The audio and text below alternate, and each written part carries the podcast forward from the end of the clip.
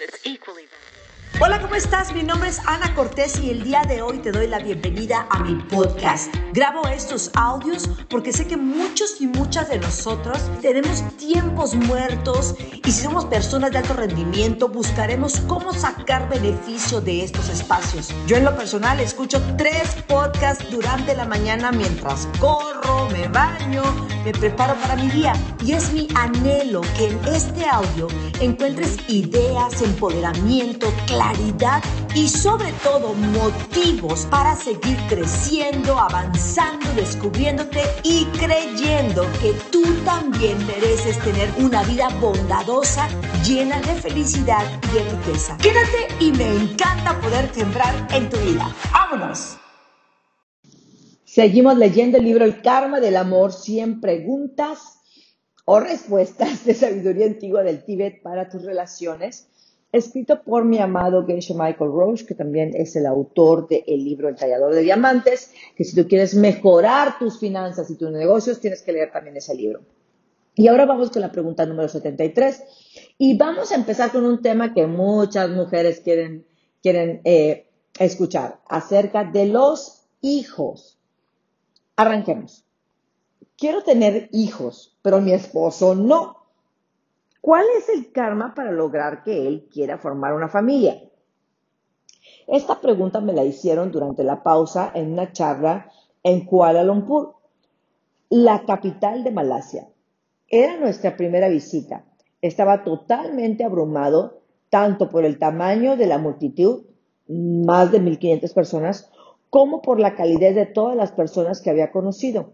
Incluso las personas de negocios parecían tener un nudo en la garganta cuando hablábamos del cómo las ideas del tallador de diamantes unirían a las personas más allá de las, de las fronteras. Miré hacia abajo del escenario y vi que la fila de personas que querían hacer una pregunta se extendía más y más, casi hasta el final del gran auditorio.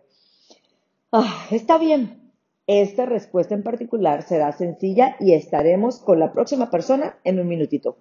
Farah se inclinó para escuchar mi respuesta en el murmullo de la multitud. Su esposo Amir está del otro lado, luchando con su cámara de, fotos. ¿Por qué quieres tener un bebé? ¿Cuál es la esencia misma de tener un hijo? Farah lo pensó por un momento. Creo que es una oportunidad de entregarte completamente a otra persona. Entonces, ¿te gustaría ver a tu esposo apoyando la idea de que ambos entreguen sus vidas por completo a otra persona? Exacto. El karma del amor 440.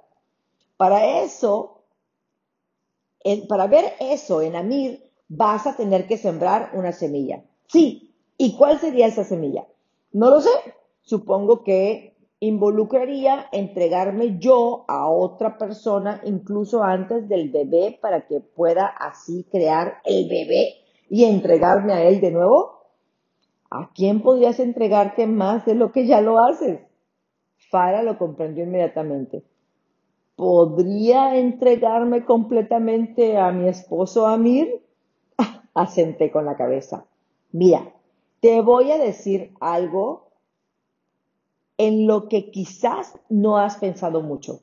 Muchos hombres se ponen nerviosos muy en el fondo cuando sus mujeres empiezan a hablar acerca de hijos, porque han visto lo que puede pasar después de que el bebé llega. A veces las mujeres se entregan al niño, se alejan del marido y después él se siente excluido, incluso a veces por el resto de su vida. Luego él no se vuelve tan dedicado al hijo o a la familia como lo pudo haber sido. Quizás él sintió que por el hecho de casarse ya habían prometido entregarse completamente el uno al otro y ahora, de alguna forma, tú estás renunciando a esa promesa. Fara asintió. Comprendo. Si quiero ver a mi esposo feliz de tener un hijo conmigo, necesito cumplir antes mi primera promesa y entregarme de lleno a Él. Luego se unirá a mi deseo de que juntos nos entreguemos a nuestro Hijo. Si continúo entregándome por completo a Él y a nuestro Hijo después de que éste llegue, seguiré viéndolo a Él entregado a mí y a mi Hijo por el resto de nuestras vidas.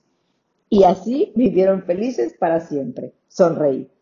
Mientras que Farah y Amir dejaban el escenario, me pasó por la cabeza que tal vez el traductor nunca había escuchado hablar acerca de los cuentos de hadas norteamericanos y de cómo estos siempre suelen terminar.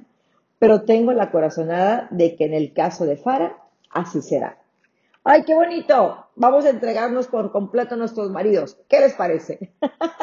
Mi nombre es Ana Cortés y espero que este audio lo puedas compartir con muchísimas personas y que me sigas en mis redes Ana de éxito en todos lados. Y platícame, si escuchas este podcast, platícame, házmelo saber, porque eso me, me anima a poder sentarme todos los domingos a grabar el podcast para ti. Te mando un fuerte abrazo. Bueno, mil, mil gracias por haber escuchado este podcast. Espero haber agregado valor a tu vida, a tus negocios o a tu proyecto financiero. Si ha sido así, te pido que seas un o una líder y compartas este audio con tu equipo, con tu familia, tus amigas y le ayudes a co-crear un mundo más bondadoso y abundante. Mi nombre es Ana Cortés y puedes seguirme en todas mis redes como Ana de Éxito. Ana de Éxito. Y recuerda que tu mano siempre sea para bendecir, para levantar al caído, que tu mano tenga el toque de miras, que todo lo que toques prospere. Así que mi reina, mi rey, tóquese a sí mismo, toque a su pareja, toque a sus hijos, toque a su equipo, tócalos con amor y con la intención de crear en ellos una vida de abundancia. Bendiciones.